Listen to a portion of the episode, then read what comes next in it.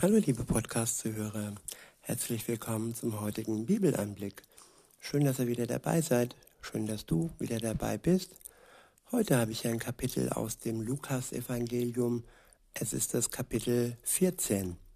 Ich verwende wieder die Übersetzung Volksbibel von Martin Dreyer. Ab Vers 1 heißt es, an einem Sabbat, dem Feiertag der Juden, wurde Jesus von einem der Chefs von dieser religiösen Streberpartei zu einem großen Essen eingeladen. Die anderen Gäste beobachteten dabei jeden Schritt von Jesus und nahmen ihn voll unter die Lupe. Plötzlich stand da ein Typ, der ihm vor ihm, dessen Arme und Beine krass dick angeschwollen waren. Er hatte eine Stoffwechselerkrankung, die man Wassersucht nannte. Jetzt hatte Jesus mal eine Frage an die religiösen Profis und Streber. Wie sieht's aus, meine Herren? Ist es gesetzlich verboten, Menschen am Sabbat zu heilen oder eher nicht? Ja, die Gesetze, die wir haben, die Gesetze, an die wir uns richten, die Frage ist immer, wie legen wir sie an? Legen wir sie an gnadenlos und hart. Und ähm, ja, haben Menschen dabei einen Schaden, kommen sie zu kurz, leiden sie durch diese gnadenlose Anwendung. Jesus hat immer ein Herz gehabt für Menschen, für Kranke. Und ja, wenn es darum ging, einen Mensch zu heilen, da hatte dieses Gesetz immer im Blick, ja, der Gnade und der Liebe gesehen. Und das versucht er uns immer wieder klar zu machen, dass Gesetze nicht dazu dienen, dienen dürfen, dass andere Menschen darunter leiden. Und ja, immer die Liebe sollte im Vordergrund stehen und sie sollte wirklich unser größtes Gebot, unser wichtigstes Gesetz sein im Leben und auch heute. Weiter heißt es, nachdem keiner eine Antwort hatte, berührte, berührte Jesus den kranken Mann. Der wurde sofort gesund. Danach schickte ihn Jesus nach Hause.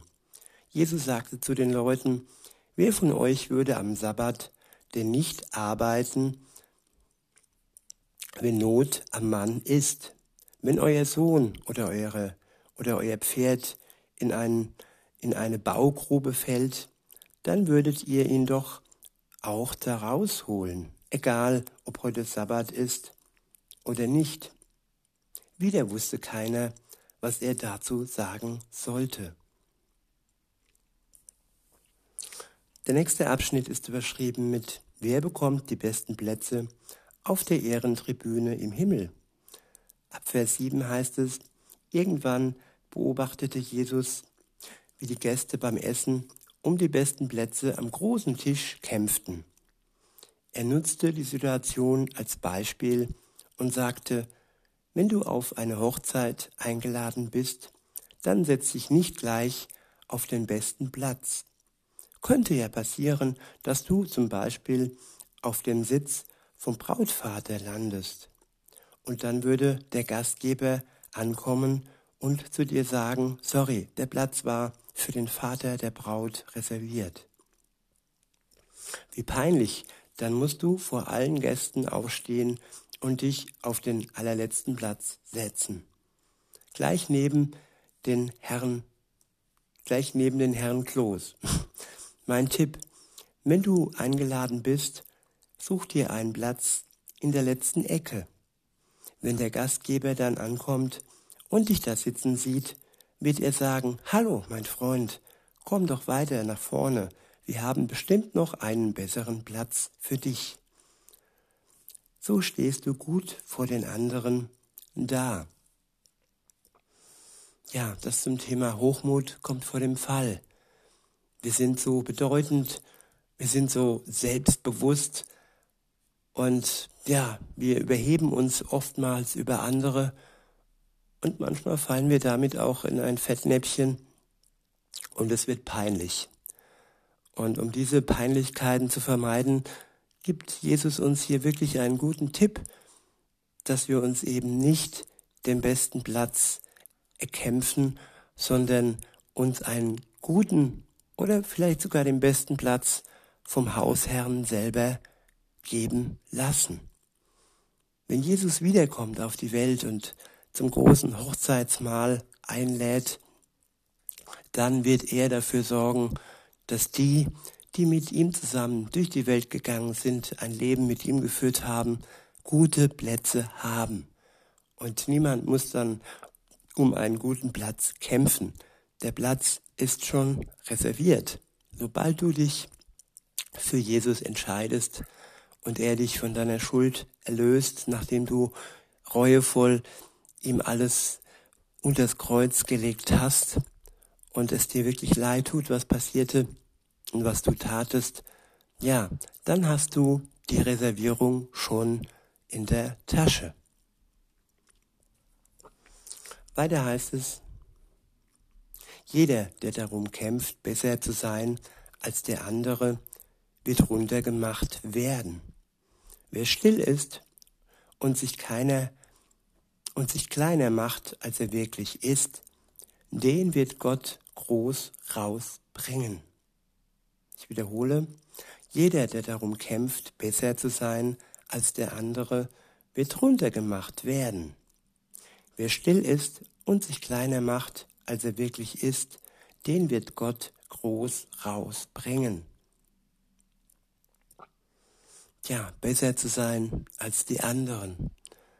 Das ist auch Hochmut. Und Hochmut, ja, wie gesagt, der kommt vor dem Fall. Wir sind nicht besser, wir sind nicht heiliger, wir sind nicht schuldloser wie die anderen. Jeder ist mit Schuld behaftet, sobald er ja, in die Welt kommt und anfängt zu denken und zu laufen und zu reden und zu handeln, ist er der Schuld, ja, verfallen. Und jeder ist auf Jesus angewiesen, auf den großen Hausherrn, dass er ihn wirklich zu dem bringt, was er braucht, Vergebung, Erlösung. Und ja, ohne das bekommen wir bei Gott keinen guten Platz. Und wir können uns unsere Stellung auch nicht selber erkämpfen. Er macht uns gerecht vor Gott, dem Vater. Nicht durch irgendwelche Ellenbogenkämpfe unsererseits. Nein, Jesus hat für uns gekämpft am Kreuz. Er ist für uns sogar ja in den Tod gegangen.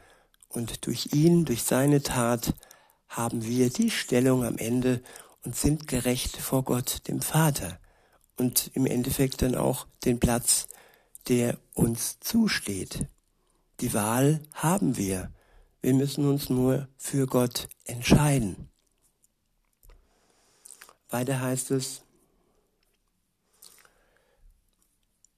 hm, ja, schließlich sagte Jesus zu, sein, zu seinem Gastgeber, wenn du dir was zu essen machst oder eine Party veranstaltest, egal wann du dann lade nicht unbedingt deine Freunde ein oder deine Geschwister, irgendwelche Verwandte oder die Millionäre von nebenan. Was du da bestenfalls als Belohnung erwartest, erwarten kannst, ist eine Rückeinladung weiter nichts. Besser ist es, Obdachlose von der Straße, die Kranken und die Behinderten einzuladen, nämlich Leute, die es nötig haben, die es nötiger haben als die Menschen, denen es sowieso gut geht.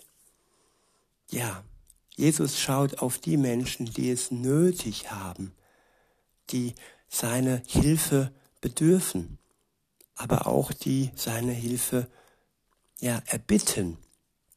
Jesus drängt sich nicht auf.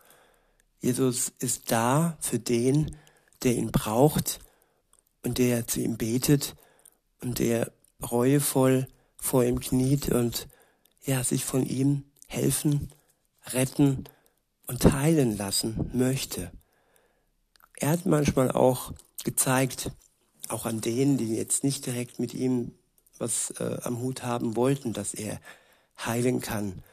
Ja, das waren dann aber nur kurze Heilungen und ähm, ob der Mensch sich dann für Jesus entschieden hat, das steht auf einem anderen Blatt. Mir ist bekannt von, von, von einer Person, die schon mehrfach dem Tod von der, ich sag mal, von der Bettkante gesprungen ist und wo, wo Gott gehandelt hat, in ihrem Leben gehandelt hat und das waren Zeichen, Zeichen, Heilungen, Rettungen vor dem Tod. Und solche Zeichen gibt es in jedem Leben, da bin ich mir sicher. Und ob wir diese Zeichen dann wahrnehmen und wirklich auch dankbar ähm, Gott zuschreiben und nicht nur so nach dem Motto, ja, das haben wir uns verdient, dass wir gerettet wurden. Und äh, wir sind ja was, wir bedeuten etwas und wir sind selbstbewusst und ja, aber Gott dafür zu danken, das tut nicht jeder. Und dadurch dann auch in eine Beziehung zu Gott hineinzukommen, das will nicht jeder. Insofern, ja, lasst uns die Zeichen in unserem Leben auch als Zeichen von Gott, als Liebesbeweise von ihm sehen, auch wenn wir noch nicht mit ihm unterwegs waren oder sind. Er wirkt in unserem Leben, er hilft, er rettet und er wünscht sich eine Beziehung mit dir, liebe Zuhörerin, lieber Zuhörer.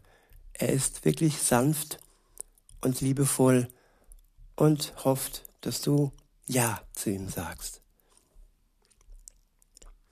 Weiter heißt es dann ab Vers 14, dann hast du Leuten geholfen, die dir das nicht wirklich zurückgeben können.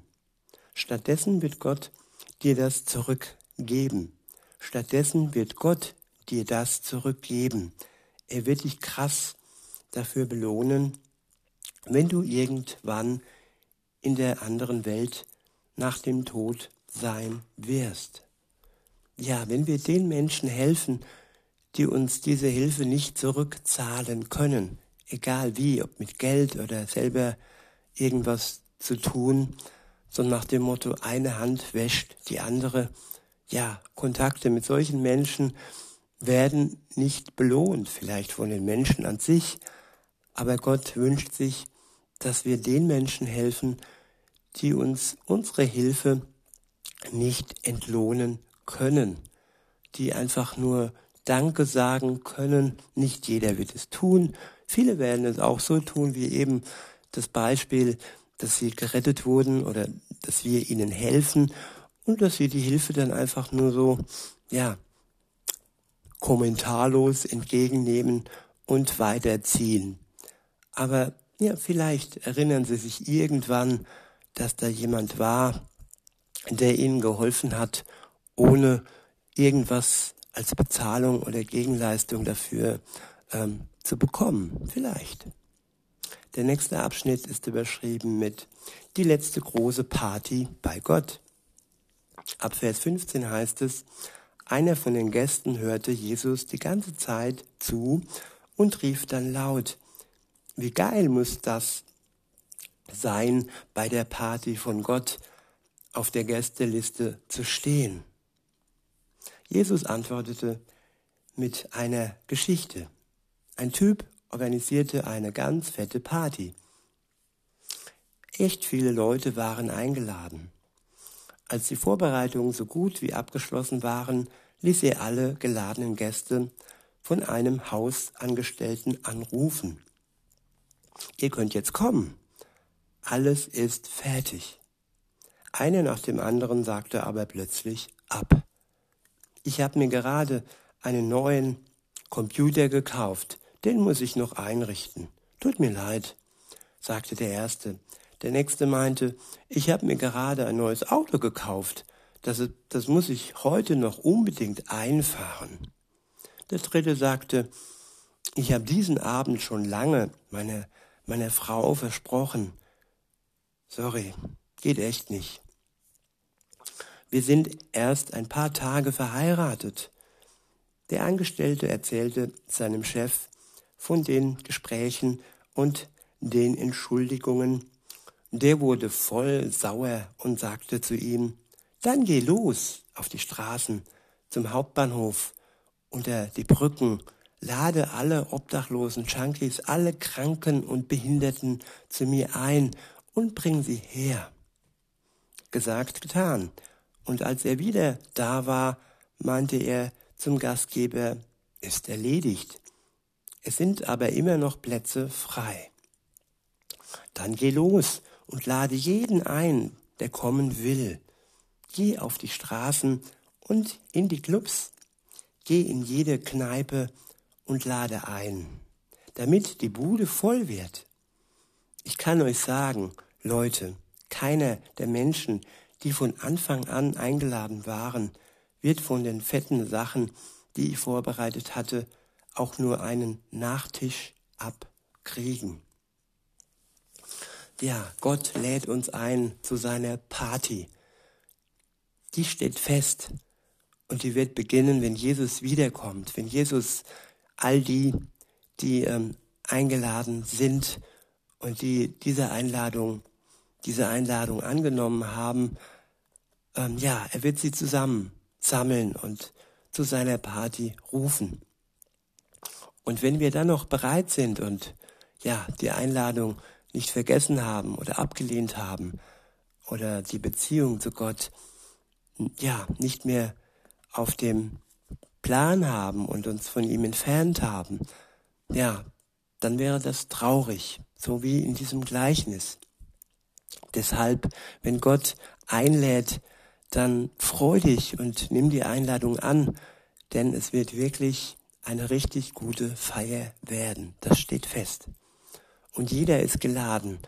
Niemand muss einen Doktortitel haben oder groß angesehen sein. Nein, Gott lädt vor allem die ein, die dankbar sind und die sich freuen auf das Geschenk und ja, nicht nur es als Standard ansehen, sondern ja, es als was Besonderes ansehen und als, als etwas Phänomenales ansehen. Den kleinen Mann, die kleine Frau und weniger die großen, wichtigen Typen. Der nächste Abschnitt ist überschrieben mit radikal mit Gott leben. Das bringt es.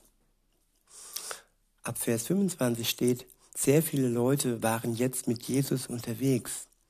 Irgendwann drehte er sich zu ihnen um und sagte, wer mit mir leben will, muss einen radikalen Schnitt mit seiner Vergangenheit machen. Sein Vater und seine Mutter, seine Frau und seine Kinder und auch seine Geschwister müssen ihm unwichtiger werden. Er muss sich sogar selbst total unwichtig sein. Nur wer so draufkommt, gehört zu meinen Schülern. Nicht falsch verstehen. Jeder Mensch ist für Gott wichtig. Jeder Mensch ist für, für Gott kostbar und geliebt. Aber ihr kennt auch die Menschen, die sich selbst überzogen wichtig nehmen und wenn man sich überzogen wichtig nimmt und sich über andere stellt, von oben herab schaut, ja, dann ist kein Platz mehr für ein Leben mit Gott. Wer nicht hochschauen kann auf Gott, der regiert und der alles im Blick hat und der einen Plan hat für die Welt, für die Menschen, wenn nur sich selbst, sein Boot, sein Schiff, sein Auto im Blick hat, der kann nicht mit Jesus unterwegs sein. Das ist da gemeint. Wichtig muss für ihn wirklich die Sache Gottes sein. Und sein eigenes Leben ist nicht bedeutungslos, aber Gott muss für ihn wirklich am wichtigsten sein. Und nur dann können wir seine Schüler sein. Nur dann haben wir den Kopf frei und haben wir den Blick ganz auf Jesus frei.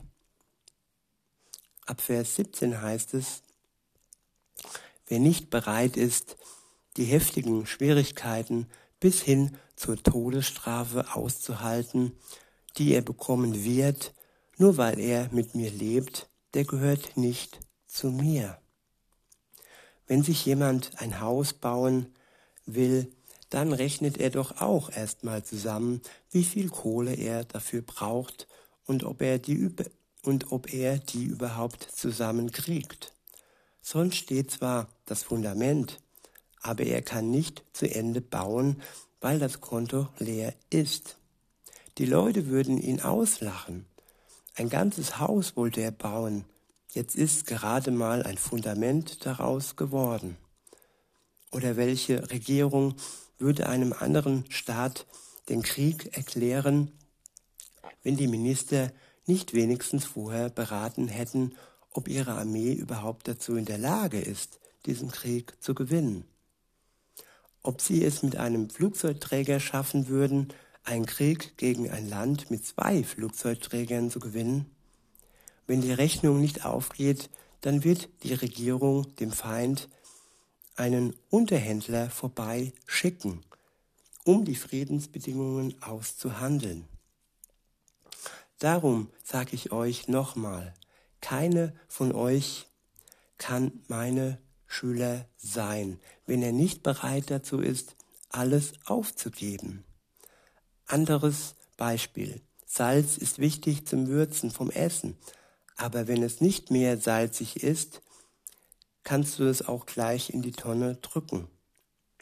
Aber wenn es nicht mehr salzig ist, kannst du es gleich auch gleich in die Tonne drücken.